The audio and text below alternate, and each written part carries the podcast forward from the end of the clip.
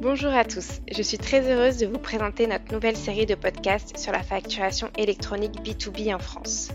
Nous vous apporterons des informations autour de cette réglementation et de son évolution au fur et à mesure des décisions prises par le gouvernement. Si vous ne nous connaissez pas encore, Escar est une plateforme cloud mondiale qui valorise les métiers de la finance, du service client et renforce la coopération inter-entreprise en automatisant les cycles de gestion. Pour ce premier épisode, nous allons poser trois questions à Aurélie Entrenat, responsable marketing chez Escar France. Bonjour Aurélie. Bonjour. Nous avons entendu parler d'une obligation de facturation électronique dans les prochaines années. Peux-tu nous en dire un peu plus? Oui, bien sûr, cette réglementation autour de, la facturation électronique, elle, ne cesse d'évoluer. Si on prend l'exemple de ces, de ces dernières années, en 2017, tous les fournisseurs des, des administrations publiques ont eu pour obligation de facturer leurs clients au format électronique. Cette obligation s'est étalée sur un calendrier allant de 2017 pour les, les grandes entreprises jusqu'en 2020 pour les plus petites. Aujourd'hui, la volonté, c'est d'aller encore plus loin autour de la digitalisation pour pouvoir bénéficier de ces avantages. On se dirige donc vers une généralisation de cette facturation électronique en France, mais une généralisation cette fois-ci qui s'étend à, la sphère B2B.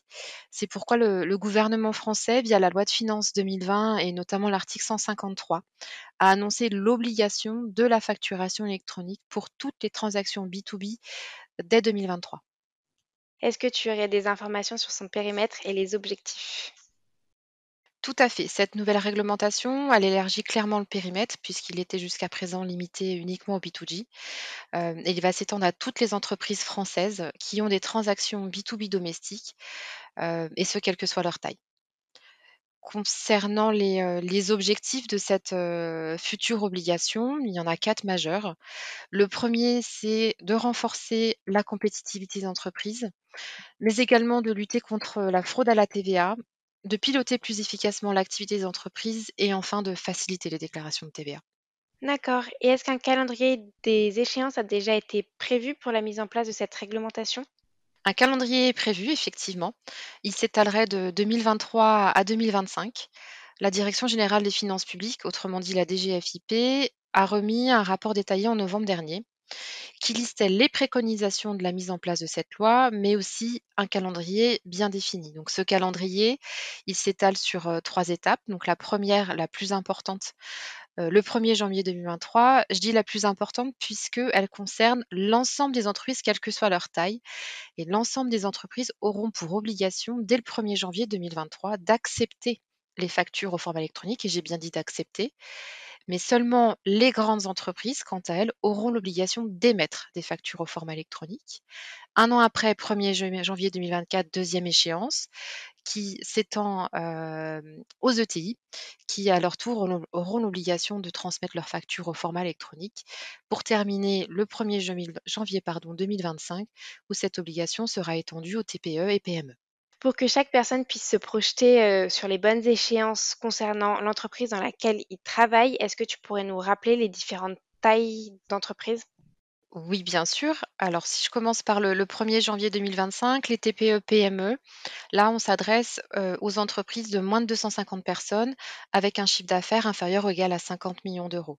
1er janvier, dans, janvier pardon, 2024, les ETI, les entreprises inférieures à 5000 personnes avec un chiffre d'affaires inférieur ou égal à 1,5 milliard.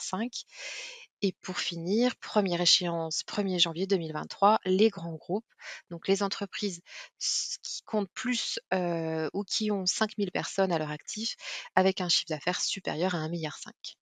Donc ces premières dates concernaient les entreprises. Est-ce que du côté du gouvernement, il y a déjà des, échéances définies? Et si oui, quelles sont-elles? Oui, il y a encore quelques échéances au niveau de ce, calendrier. La première est le mois de septembre de cette année, puisque la loi peut être encore modifiée jusqu'en septembre 2021, où nous attendons notamment des spécificités techniques quant à cette loi. Mmh. Ce sera euh, d'ailleurs le sujet de notre prochain podcast sur euh, les modèles et formats d'échange de factures. D'accord. Et au-delà de cette première échéance de septembre 2021, nous en avons d'autres, puisque d'ici la fin de l'année, le projet de loi doit être, doit être arrêté. Et puis à horizon 2022, la mise en place des décrets et des arrêtés. Bah, merci beaucoup Aurélie pour toutes ces informations autour de cette réglementation de facturation électronique B2B. Je vous donne rendez-vous pour le prochain épisode dans lequel nous vous expliquerons, comme évoqué précédemment, les formats et modèles d'échange de factures qu'implique cette réglementation. Si jamais vous souhaitez plus d'informations entre-temps, n'hésitez pas à visiter notre site internet ou à nous contacter. Merci beaucoup Aurélie et à bientôt. Merci.